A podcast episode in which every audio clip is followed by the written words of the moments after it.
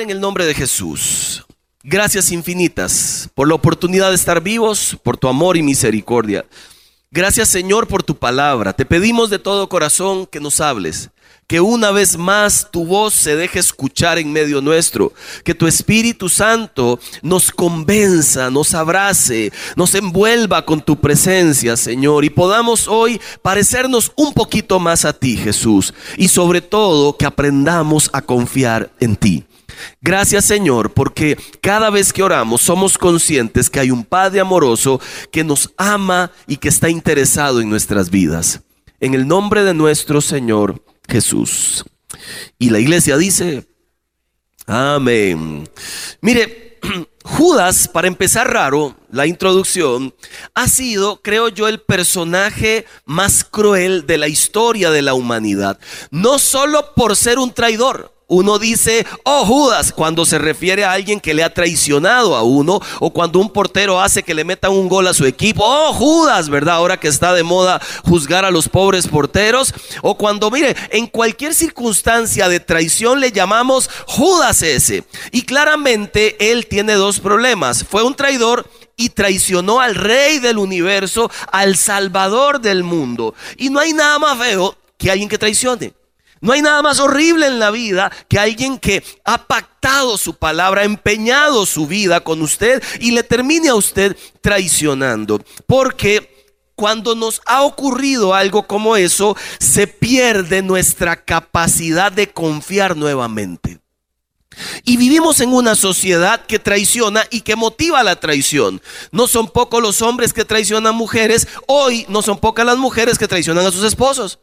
Aún hay noviazgos que se traicionan y luego se casan. Y uno se pregunta cómo. Es raro en realidad. Existen papás que traicionan hijos, empleadores que le muerden la mano a quienes les dan de comer. Existen amigos que traicionan amigos, amigas que traicionan el secreto que le contó otra amiga. Mire, y así por el estilo, políticos que en medio de campaña usted los ve cortando listones y embarrialados, pero una vez que quedan, no los ve nadie, ¿verdad? Antes de viaje en viaje. Y líderes cristianos, líderes religiosos, que con sus actos también traicionan al pueblo de Dios.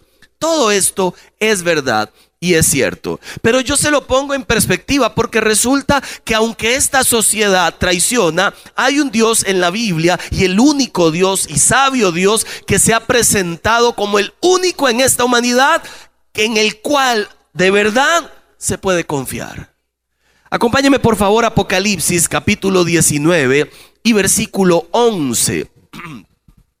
Apocalipsis 19, verso 11.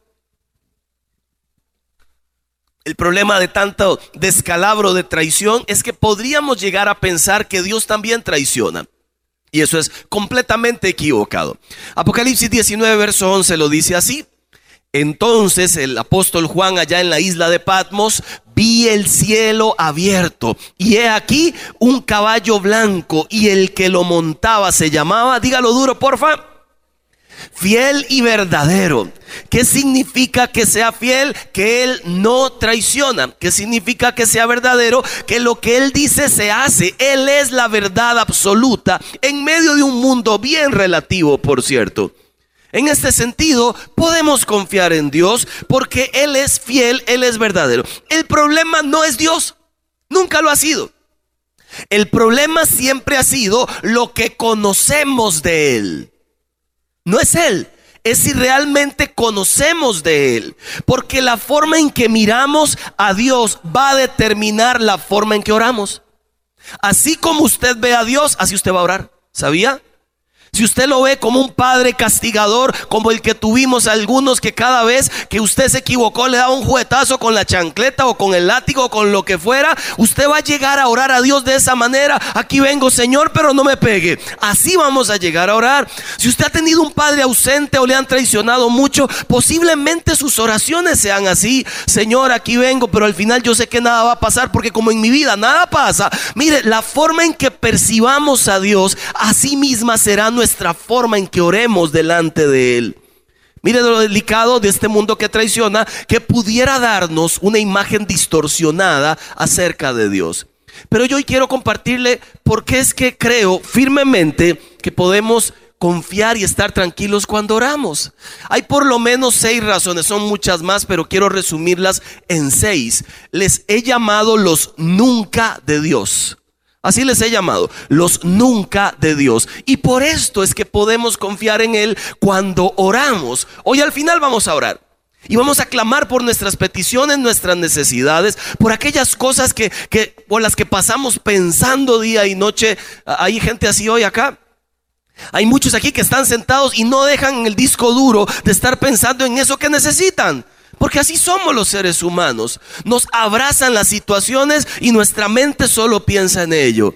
Pero una vez más le repito, en Dios se puede confiar. Y lo voy a repetir otra vez, en Dios se puede confiar. Y no porque lo repita mil veces, es porque la Biblia enseña que en Dios se puede confiar. Y usted lo sabe porque hoy está aquí y está aquí porque en Dios se puede confiar.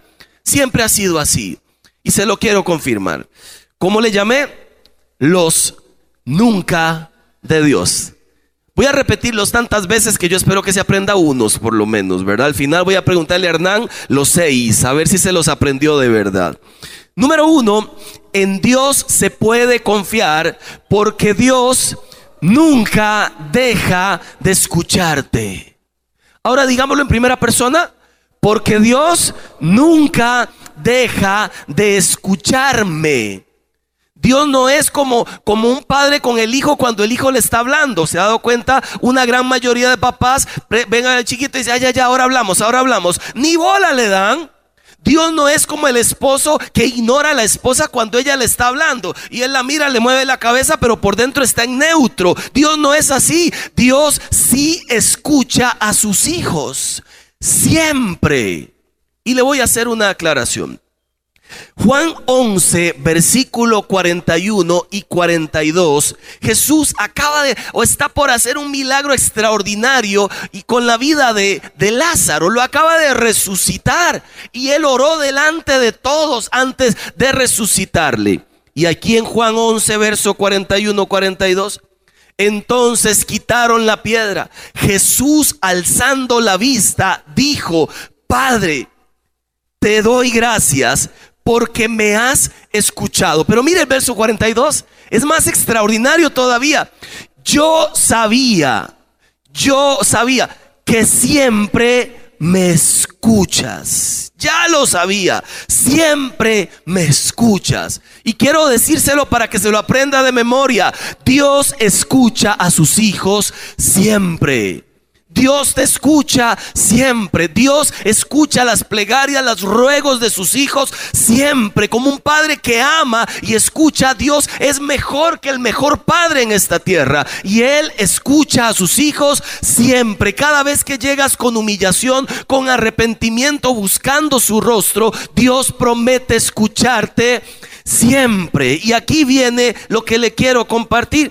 Que te escucha, te escucha que te responde todas las peticiones, no necesariamente. Y ese es el problema del ser humano. Si me escucha, responde inmediato, sí y no. Sí porque hay peticiones que las ha respondido. Y no porque hay peticiones donde nos ha dicho todavía no y otras no. Lo cierto es que el creyente auténtico tiene que saber que aquí el que manda es Él. Siempre escucha, pero no siempre responderá todo lo que nuestro corazón pida. A veces lo hará, otras veces no. Y usted se pregunta, entonces, ¿para qué oró? Oramos porque Dios es más grande que una respuesta. La respuesta de Dios la agradecemos, pero más grande que su respuesta es su presencia. Y oramos para tener su presencia con nosotros. Tengamos todas las respuestas o no. ¿A cuántos aquí Dios les ha respondido por lo menos una cosa en su vida? Y sea honesto. Ahora, ¿a cuántos aquí no les ha respondido por lo menos otra? ¿Se da cuenta? Ahora usted dirá, pastor, qué dichoso porque usted siempre le responde todo. ¿Qué cree? Mire, le cuento, y solo para animarle el corazón. Hace, mm, antes de nacer Tiago, un mes antes de nacer Tiago, dos meses antes, estoy en México y algo me pasó en el estómago, me infecté ahí con el, este, coco y el coco me salió en el estómago. Allá me revisan, meten a un hospital, me dolían las ingles, me dolía el estómago, me pasan por un coso de eso donde es un, ¿cómo se llaman? Ese mismo y descubren que tengo una hernia en la ingle derecha y tengo una hernia en la ingle izquierda y tengo una hernia en el ombligo, el hombre hernia. Y además tengo un lipoma, una pelota gigantesca en el lado izquierdo del estómago. Esa pelota más la otra, ¿verdad? La que uno tiene por naturaleza. Y en medio de todo esto llegó a Costa Rica demacrado, diarrea, vómito, directo al hospital. Y me dice el doctor, tenemos que operarle todo eso porque las hernias se estrangulan. Y si se estrangulan y se revientan, usted se puede morir. Entonces voy al hospital un mes antes de que Jackie dé a luz. Y estoy en el hospital con una hernia, otra acá, ya con el trajecito de verde que se le ven a uno las vergüenzas por atrás, porque no llega. Mire, por más que uno se amarre, no llega. Estoy con el trajecito verde y ahí en el hospital, después de haber orado mucho, le dije, Señor, andaba predicando en México. Quiero que sepa que andaba haciendo el bien. No andaba de pillín allí, bailando ni haciendo feo. Yo andaba predicando en México. Además, quiero recordarle que ya que está por dar a luz, ¿quién va a cuidarle y quién va a cuidar el bebé? Señor, te pido que me sanes. Porque tu palabra enseña que sanas mire cómo estoy. Dispuesto a entrar a esa sala fría, pero yo sé que puede ocurrir un milagro en el último segundo. Y mientras voy caminando, un ángel del cielo, no, eso no pasó, mire, yo, yo seguí hasta que el doctor dijo, respire papito, respire, mire, y le meten una carambada a uno y uno va por uno, dos, y de un momento abre los ojos, ay, qué dicha, no me he dormido y dice a la izquierda, sala de recuperación. Y ya pasó todo. Solo que me desperté enojado. Porque yo esperaba que mientras me dormían algo pasara. Y algo pasó. Me operaron. Lo cierto es que uno no puede acomodar a Dios como uno quiere. Él es Dios. Y si Él sabe que yo debo pasar por eso para aprender humildad, para aprender misericordia, para aprender compasión, si Él sabe que yo debo pasar por eso por alguna situación, ¿cómo me he de enojar? Porque yo lo busco no solo para que me dé algo, lo busco porque es mi Padre. Lo busco porque lo amo. Pero me enojé. Solo a mí me ha pasado que se enoja porque Dios no le responde algo. Y le dije a Dios, Señor, estoy resentido. Lo que pasa es que mientras comencé a orar le dije otra frase más. Eres bueno si me hubiera sanado. No es cierto. Eres bueno si me hubieras sanado y eres bueno si me hubieran operado igual. Y eres bueno si me hubieras llevado a tu presencia también. Dios siempre es bueno. Y todo lo que permite un propósito tiene en la vida. Lo que pasa es que en el momento del sufrimiento uno no puede conectar los puntos. Más adelante uno dice, ahora entiendo por qué Dios permitió cosas como estas. Y hay más de uno que alguna vez posiblemente habrá dicho, Señor, gracias por no responder aquella oración que te hice pensando que era lo mejor. Porque le voy a repartir una frase, compartir que usted la conoce. Hay cosas que brillan pero que no son oro. Y hay otras que no brillan. ¿Y qué cree? Terminaron siendo una bendición del cielo. Por eso la Biblia dice que no sabemos pedir como conviene. Que ocupamos al Espíritu Santo que nos ayude a pedir con sabiduría. Si Dios le responde a usted, es bueno el Señor, siempre lo escucha. Pero si no le responde, es bueno el Señor, porque también lo escuchó y Él sabe lo que está haciendo. Siempre sabe lo que está haciendo mejor que usted y muchísimo mejor que yo. Hay una canción que le hemos cantado mucho, dice, yo la he cantado mucho. Y cuando Él queda en silencio, es porque está trabajando. ¿Recuerda?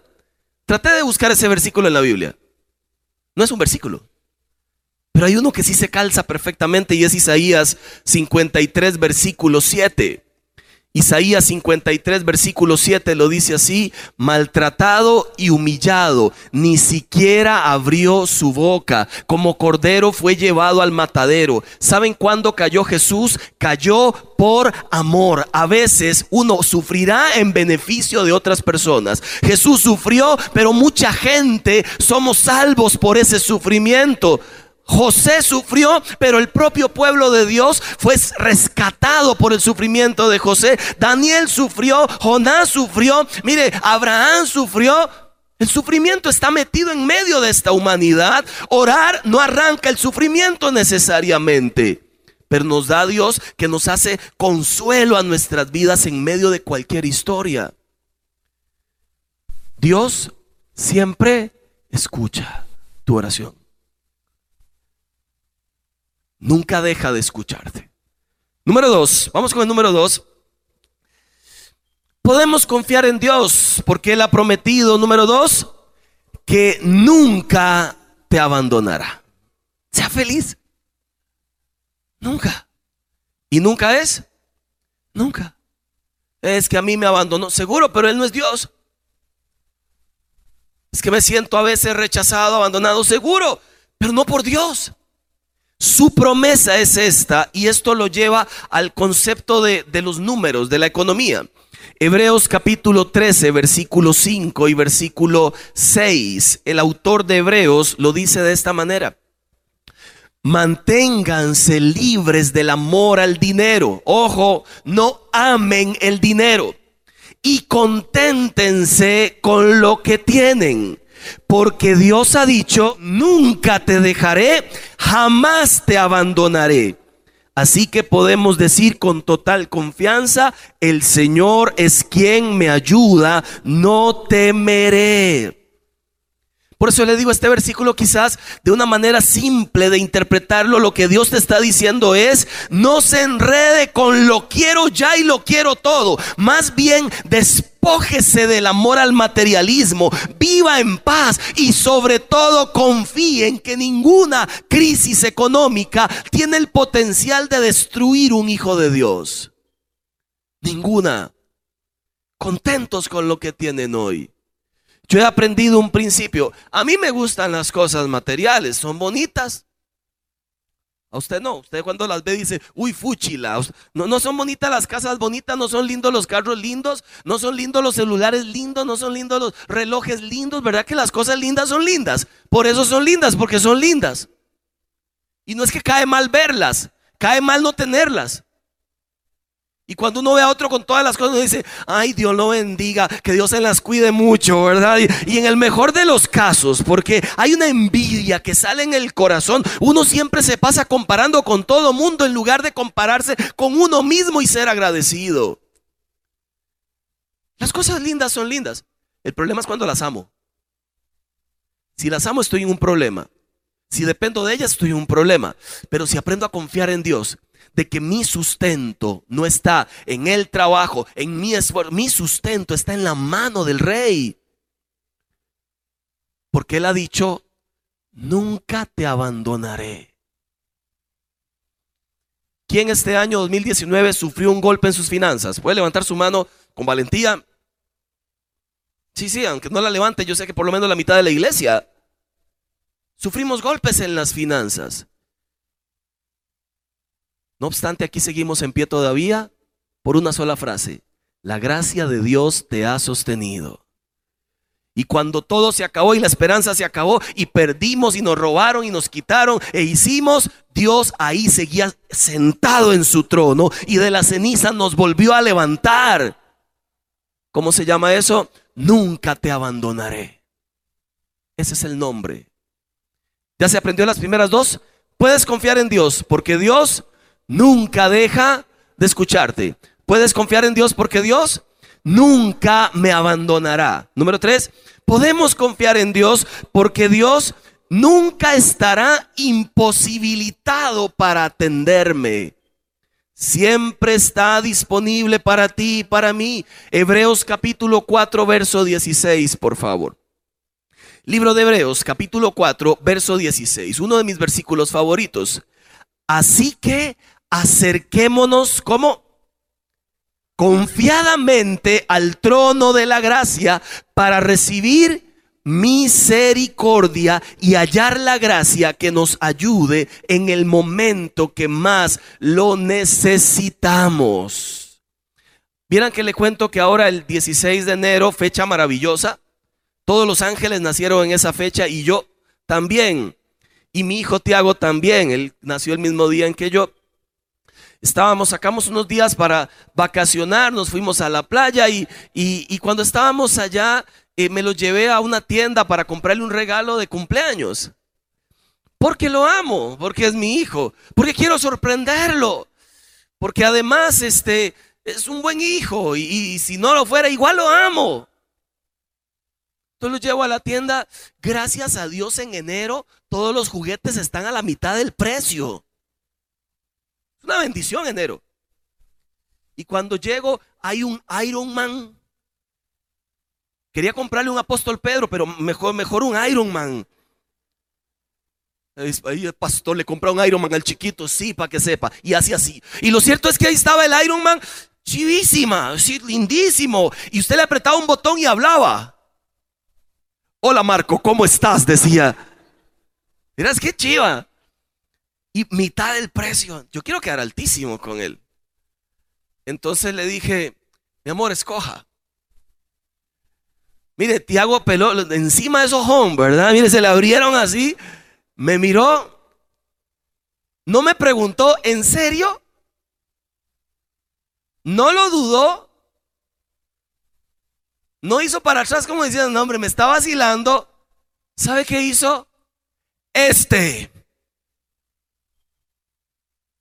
Inmediatamente le digo, ¿y cómo sabe que se lo voy a comprar?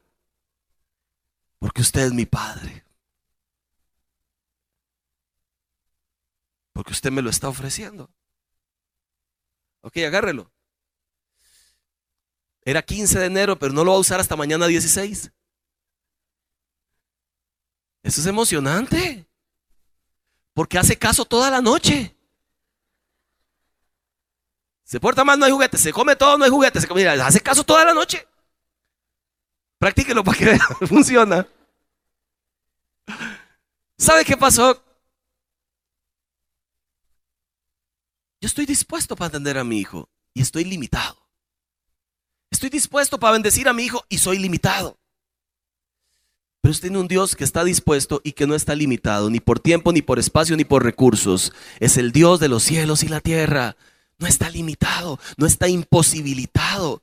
No es que apague el celular, ya no le puede atender o te deja exitosamente ignorado cuando usted le manda un WhatsApp. Dios no es así y está tan interesado en el ser humano que se lo confirmo. Atendió a una mujer samaritana, atendió a Andrés y a Pedro y los llamó a ser sus discípulos pescadores, atendió a Saqueo hombre que como nadie lo veía se subió en un árbol, atendió a la mujer sorprendida en adulterio, sanó a la suegra de Pedro, imagínense, atendió al centurión romano, a la mujer con el flujo de sangre, detuvo la marcha de todos, la atendió y la sanó. Este es Jesús, su Dios y el mío, capaz de ver en cualquier persona, por más pequeña que ella crea que sea, Dios siempre la ve, siempre la escucha y nunca estará tan ocupado como para atender su vida. Porque para Dios no hay nadie insignificante. Para Dios no hay nadie sin valor. A Dios no le impresionan los títulos. ¿Usted piensa de verdad que a Dios le impresiona el rey de no sé dónde? Mire, lo impresiona a cualquier persona que sea capaz de buscarle con todo el corazón.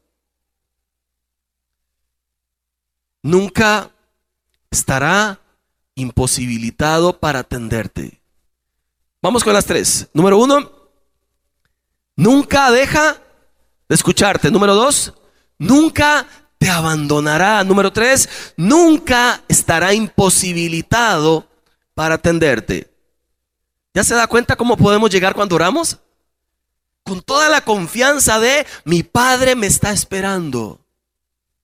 Toda la confianza. Número cuatro, son seis. Puedes confiar en Dios porque Dios nunca te mentirá. Dice la palabra del Señor en Números capítulo 23 y versículo 19. Dios no es hombre para que mienta, ni hijo de hombre para que se arrepienta. Él dijo y no hará. Habló y no lo ejecutará. ¿Sabe? 16 de enero amaneció soleado. Yo me desperté a las 5 de la mañana mientras mi familia roncaba. Oré un ratico y luego me puse a buscar. Pregúnteme qué. No sé. Yo solo sé que cada cumpleaños busco algo. Y, y no sé qué es. No es un regalo, posiblemente. No sé. Yo me levanto y meto al correo buscando algo. Enciendo el celular y hay algunos saludos y los agradezco, pero después del saludo busco algo. Llamo como a las 8 a la secretaria y le digo, Mari, ¿todo bien? Sí, paz, ok. Algo busco. No sé qué es, algo busco. Y eso algo que no encuentro me deprime. Me hace sentir triste. Luego recuerdo, y uno a veces piensa que eso no afecta, como la única persona que en aquel momento resultó ser muy significativa para mí, que era mi papá, me ofreció dos regalos. Y lo esperé por tres meses para que llegara a darme los regalos. Y nunca llegó. Cada 16 de enero me levanto buscando algo. Este 16 de enero dije, Señor, tiene que ser diferente. No puede ser que todos los años busque lo que no sé qué busco. Y mientras estoy orando, allí en el cuarto, le dije, Señor, tú nunca me has mentido. Tú nunca me has abandonado. Tú siempre has estado presente en mi vida. Hoy decido dejar de buscar porque lo más valioso ya lo he encontrado. Y eres tú, Señor. Primer 16 de enero que no ando amargado. Ya me cambió la vida y comprendí que la búsqueda se acabó hace tiempo, porque lo mejor ha llegado a mi vida. Y no fue un regalo ni un Iron Man. Fue que el creador del universo me llamara a su hijo. Y ese suficiente regalo para levantarme cada mañana con esperanza. Suficiente regalo, ¿no le parece? Y le digo más, las promesas de Dios se cumplen, sí o sí. Ojo, las de Dios no necesariamente las que usted se ha autoprometido. Porque hay momentos donde nos autoprometemos cosas y luego pensamos que fue Dios quien las dio. Hay promesas de Dios, esas se cumplen y hay dones de Dios irrevocables. Usted no puede renunciar a lo que Dios le dio. Pero hay autopromesas que no tienen por qué cumplirse. Le doy un ejemplo cuando en el 2000 saqué un disco, vieran qué lindo canto yo, pero nadie me lo quiso escuchar. Saqué un disco en el año 2000, bien hecho, producción, pago todo, nadie lo quiere, ni Jackie. Entonces mandé a imprimir 100 CDs para venderlos cuando eso existía el CD. Mire, nadie lo compró, ni Jackie tampoco. Entonces los boté todos, me deshice de toda evidencia de que había compuesto un disco y volví a ver al Señor y le dije, Padre, me engañaste, Señor. Me mandaste a ser un cantante a las naciones y ni siquiera mi casa me escucha. Y la respuesta de Dios fue muy simple. ¿Quién te mandó a cantar? Tú, Señor. ¿Cuándo? He visto matrimonios que se casan así. Quiero que lo sepa. El mundo entero le dice, no, abra los ojos, mire, tenga paciencia, suave un toque, vaya despacio, mire, vaya despacio, no haga loco, espérese, mire lo que hizo, no te conviene, lo amo. Y luego, Señor, ¿por qué permitiste que me casara? ¿Por qué somos así? Nos hacemos autopromesas y luego culpamos a Dios porque no se dio lo que planeamos cuando no es Dios. Tenga cuidado, diferencie bien entre qué le ha prometido Dios, eso se cumple. Aunque dure, se cumple. ¿Y qué se prometió usted mismo? Y que pensó que era Dios. Son dos cosas diferentes. Repaso los primeros cuatro y voy terminando. Número uno, nunca dejará de escucharte. Número dos, nunca te abandonará. Número tres, nunca estará imposibilitado para atenderte. Número cuatro, nunca te mentirá. Número cinco, Dios nunca dejará de amarte. Y eso debería darnos mucha paz. Romanos 8, verso 38 y 39. Usted conoce la cita. Pues estoy convencido que ni la muerte, ni la vida, ni los ángeles, ni los demonios, ni cosa presente, ni lo porvenir, ni los poderes, ni lo alto, ni lo profundo, ni ninguna cosa cosa, otra cosa creada podrá apartarnos del amor de Dios que Él nos ha manifestado en Cristo Jesús, nuestro Señor. Rick Warren, excelente predicador, dijo una vez y le robé su párrafo completo. Se lo pedí prestado. Porque Dios es siempre bueno. Puso mi bien incluso por encima de su propio bien. Este es el corazón del Evangelio. Esta es la buena noticia, que el rey se sacrifique por los campesinos. La razón por la que sé que la Biblia es verdadera en lugar de un cuento de hadas, porque en los cuentos de hadas todo el mundo muere por el rey. Protejan al rey, protejan a la reina y todos los peones y campesinos y esclavos y soldados, todo el mundo muere por el rey, pero en esta historia, y es la única historia en el mundo donde el rey muere por su pueblo, y se llama el Evangelio. La única historia donde el rey muere por su creación. Es la única historia en la humanidad. Hay unos príncipes muy famosos ahora, jovencitos que están de moda. Los príncipes de Sussex. El príncipe Enrique y su esposa Meghan Markle. ¿Los ha escuchado? Ella salía en una serie que a mí me gusta mucho. Famosos, mediáticos, y tomaron una decisión en esta semana dijeron juntos, renunciamos a la realeza para vivir vidas ordinarias. Demasiado protocolo. Que para dónde va el vestido, que se ría con los dientes solo de arriba, que se siente viendo para allá, que camine solo a la izquierda. Qué cosa horrenda. Mire, ellos dijeron, queremos vivir la vida normales. Mire, cuando leí esa historia yo decía, ¿quién renuncia a la realeza? Si lo que andamos buscando es la realeza cosas, casas, dinero, riqueza. Mire, ¿quién renuncia a eso? Ellos tenían eso y renunciaron a eso por vivir una vida ordinaria. Descubrieron que ahí no está la felicidad. Y dije, bueno, si hay alguien que renunció a eso. ¿Se acuerda?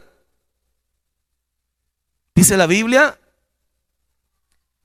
Y, se, y el verbo se hizo carne y habitó entre nosotros. Y vimos su gloria. Y el Hijo de Dios, vestido de gloria, sentado en el trono, los ángeles le servían y dijo, me visto de hombre, me despojo del trono, bajo a la tierra por amor a la gente. Estos dos lo hicieron por amor a vivir una vida ordinaria. Jesús lo hizo por amor a la humanidad. ¿Cuál amor hay más grande que este? Que un amigo de su vida por otro amigo. Dios te ama, no lo olvide. Y cuando se sienta sola o solo, Dios le ama. Y cuando haya fallado, ¿me escuchó? Dios le ama igual. Pastor, pero ¿qué me está diciendo? Que fallemos. No, no, trate no fallar, pero cuando usted falle, cuando yo fallo, nos ama igual. Como usted con sus hijos, pueden portarse muy bien que usted los ama, pero cuando de verdad meten la pata, usted los ama igual, aunque no quisiera que metan la pata. Usted no deja de amarlos porque son sus hijos. Dios a usted le ama cuando se porta bien y le ama cuando se equivoca porque usted es su hijo, su hija. Le ama cuando está triste, le ama cuando está contento. Dice la palabra en Proverbios que el Padre se deleita con sus hijos. Nunca dejará de amarte. Y yo voy a ser bien claro con esto. No hay nada más lindo que llegar a un lugar donde uno se siente amado. ¿No es cierto? Y no hay nada más feo que llegar a un lugar donde uno se siente odiado. ¿Le ha pasado alguna vez? Que usted llega a un lugar donde la, hola pastor, qué bendición, ay, mire, mire, y mire, la gente se te acerca, te dan besos, te dicen cosas. Me ha pasado cuando voy a predicar a alguna iglesia coronado, miran como, qué cosas más lindas te dicen, yo se las devuelvo a Dios, pero qué bien se siente uno porque es, ay, pastor, hace tiempo que no predica acá. Ay, pastor, la última vez que vino a enseñar, qué bendición, cómo está su familia, feliz cumpleaños y gente que uno ni siquiera conoce. Y recibe uno el calor de la gente de parte de Dios y uno lo agradece muchísimo. Hace poco fui a oficiar un evento y había una señora que había conocido antes que sé que no le caí bien antes y ahora tampoco. Y encima me la topo de frente. Entonces yo le hago cara de ungido. La señora va de frente hacia mí, arruga la cara, así como con boca para arriba, como si yo oliera mal. Vuelve la cabeza y sonó. y antes de toparme, viró grados a la derecha y caminó a la par. Entonces yo dije, ¿en serio? Entonces di la vuelta porque a veces uno es majadero y le pasé al frente. Entonces la señora en todo el evento estuvo viendo para un lado. Y usted sabe qué ganas de que le dé tortícolis porque uno no le caiga bien. Yo no le hice nada, solo sé que, hay gente que, que, a veces no lo quiere a uno, no sabe por qué. Y ya. Pero no me sentí cómodo en ese lugar. Porque de tanto en tanto, no sé, es un poco de masoquismo, ¿verdad? Yo volví a ver a la mesa donde estaba la señora, porque en el fondo decía, ¿por qué le he hecho, doñita? ¿En serio qué le he hecho? Y de tanto yo estaba tranquilo de la mesa y la señora hmm, y mire qué cosa y qué sonadera de doñita, oiga. Lo que pasa es que no me sentí cómodo. Me sentí como que sobraba. Entonces a los organizadores del evento me les acerqué, le digo, gracias, ahí ya hice lo que me pidieron, Dios los bendiga. ¿Cómo que no se queda? ¿Por qué? Eh, cosas de uno, le dije. Entonces me despedí y cuando iba saliendo, otra vez, ¿verdad? llegué a la casa y dije, Señor, qué lindo es llegar donde no se siente amado. Y qué feo es llegar donde no lo quieren mucho. Quiero que sepa que cuando usted llegue a orar delante de Dios, nunca va a escuchar un rechazo, un sonido o una mala cara. Posiblemente las palabras que va a escuchar de parte del Padre es, hijo, te había estado esperando. Dios nunca te deja de amar. Y número seis, le digo las seis y se aprendió las cinco. Número uno, Dios nunca deja de escucharte. Dios nunca te abandonará. Dios nunca. No sé ni qué dijeron, pero, pero ha de ser importantísima esa, ¿verdad? Dios nunca estará imposibilitado para atenderte. Número cuatro, Dios nunca te mentirá. Nunca, número cinco, te dejará de amar. Y número seis, está para que ya usted ahora oremos juntos y entremos a su presencia con ganas.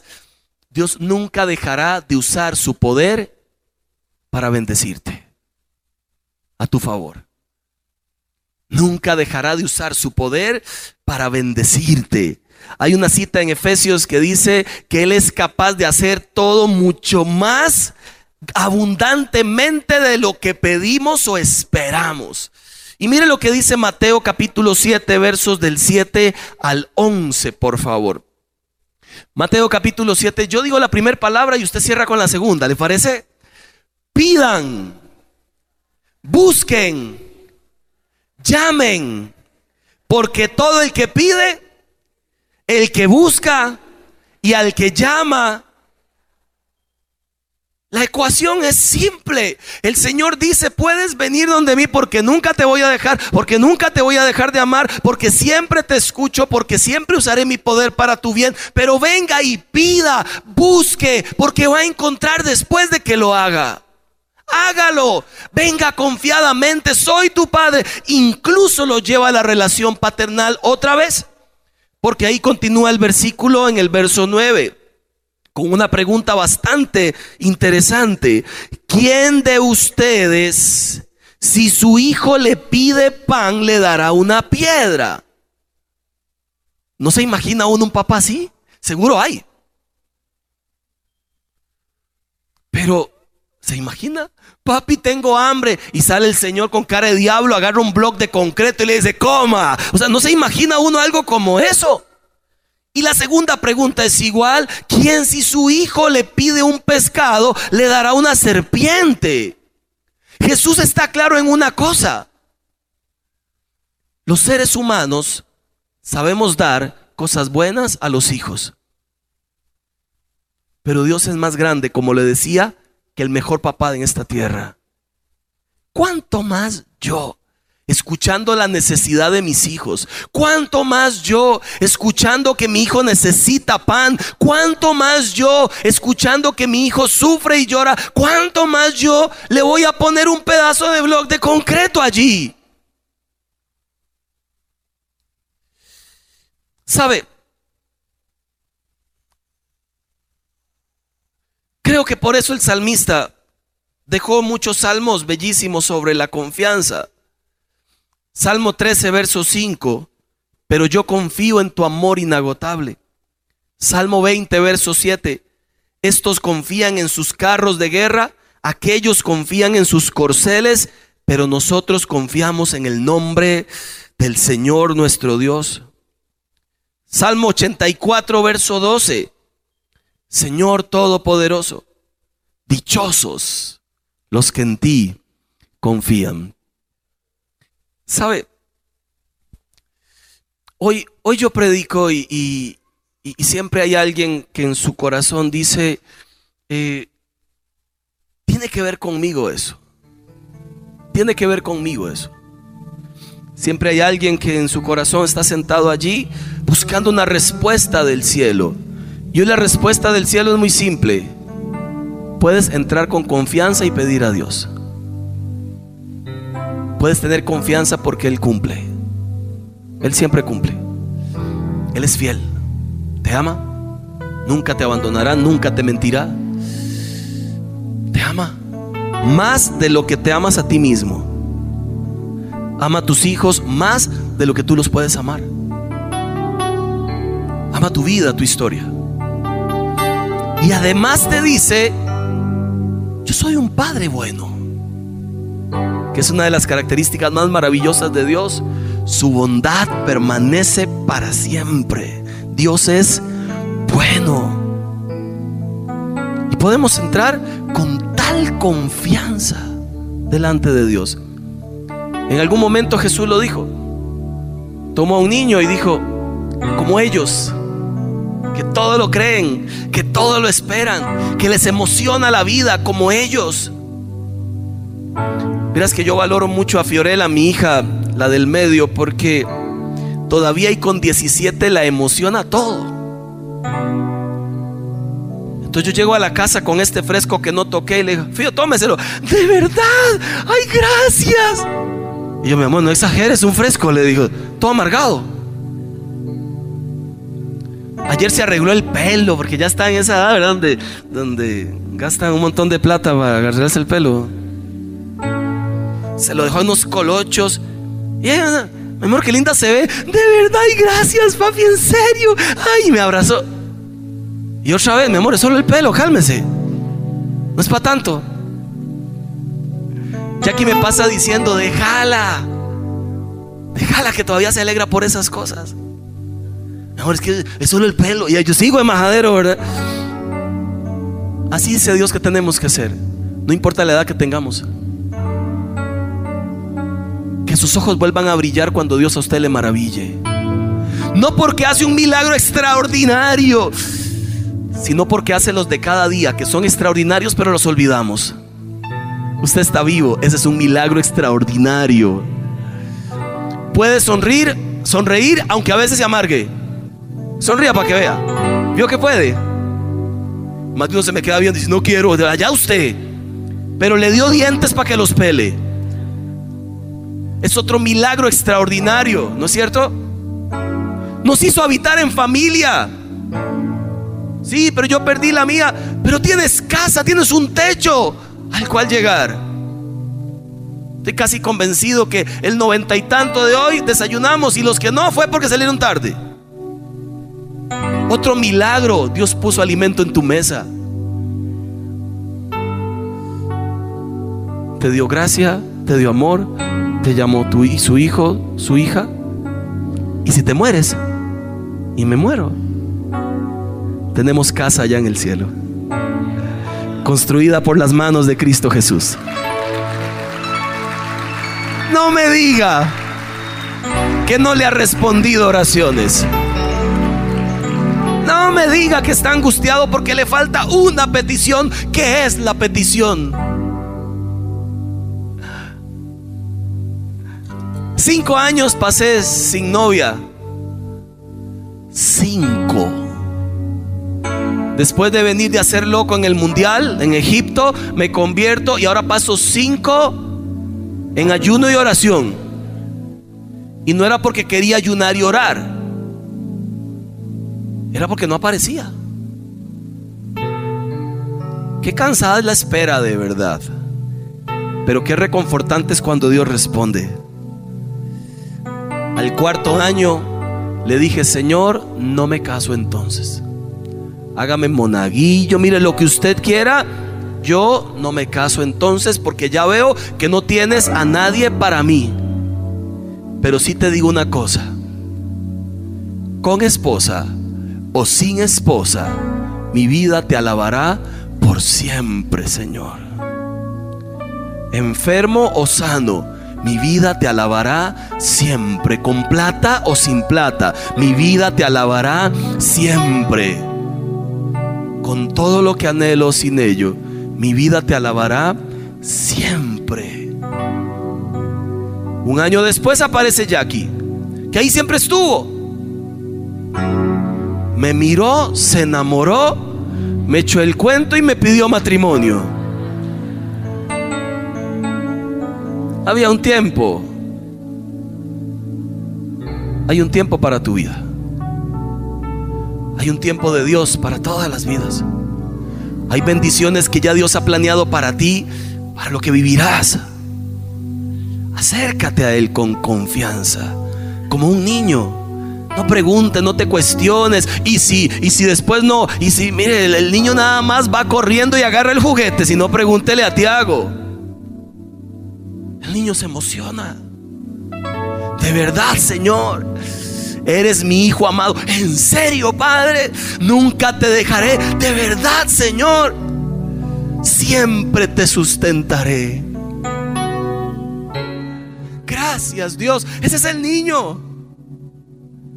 Confía a ese nivel. Siempre te amaré. Le pido que se ponga de pie, por favor.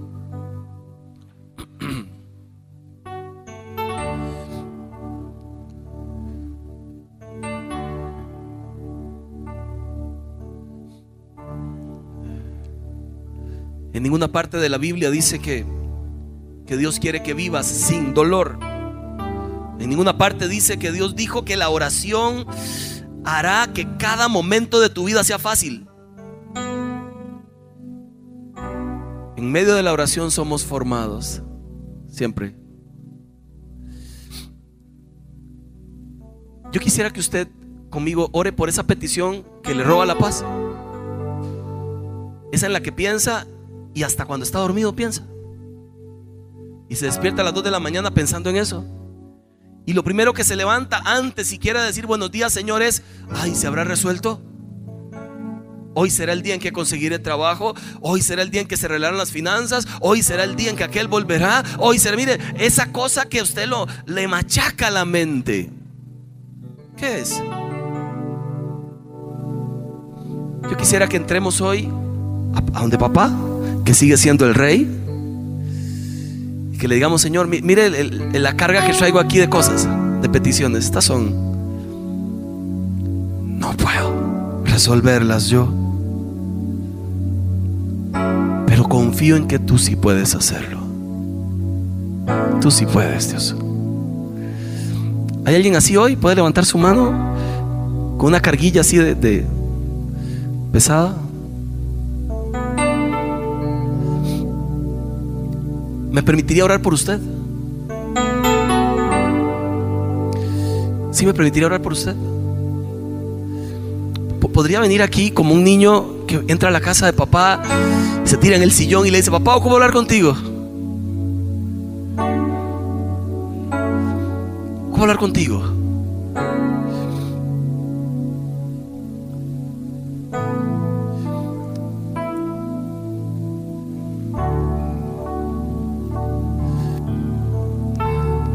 La he cantado tanto que al final la cantaré igual. Dios no rechaza oración. Oración es alimento.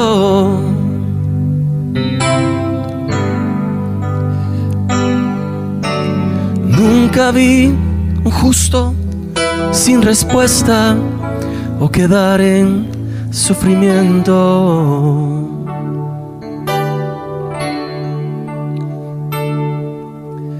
Basta solamente esperar lo que Dios irá a hacer.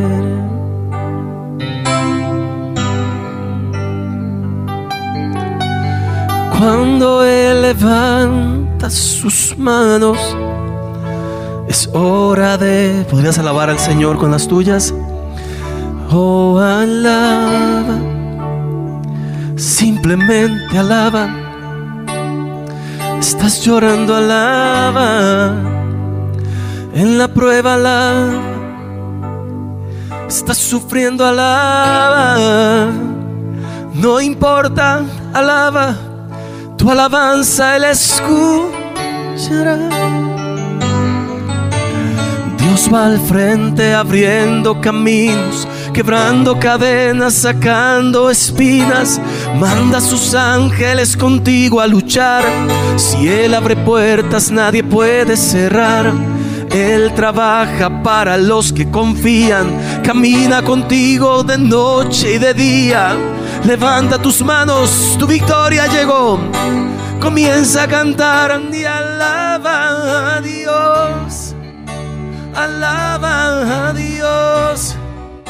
Alaba a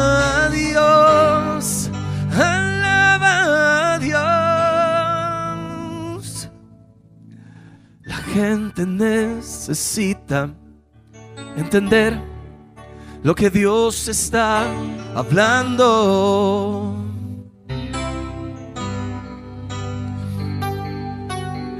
Cuando Él queda en silencio, es porque está trabajando. Basta esperar, basta esperar lo que Dios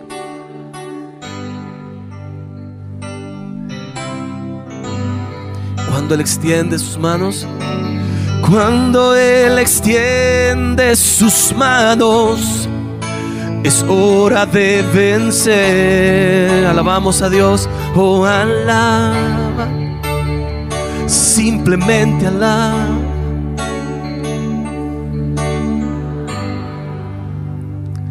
En la prueba alaba. Estás sufriendo alaba. No importa alaba. Tu alabanza Él escuchará. Dios va al frente abriendo caminos, quebrando cadenas, sacando espinas. Manda a sus ángeles contigo a luchar. Si Él abre puertas, nadie puede cerrar. Él trabaja para los que confían. Camina contigo de noche, de día. Levanta tus manos, tu victoria llegó. Comienza a cantar y alaban a Dios. Alaba a Dios,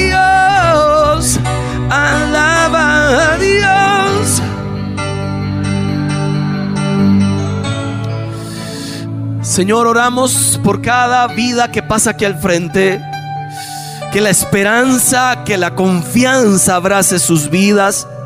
Que la paz y la paciencia sean el fundamento de sus corazones que puedan saber que hay Dios en los cielos capaz de resolver sus vidas en un instante que puedan con confianza orar a ti y así levantamos nuestra voz. Eres grande, eres perfecto, eres Dios de justicia, Dios de paz, eres el que todo lo puede, el que todo lo sabe, eres mi Padre, nunca me abandonarás, nunca dejarás de amarme, nunca dejarás de usar tu poder a mi favor, nunca dejarás de escucharme, Señor.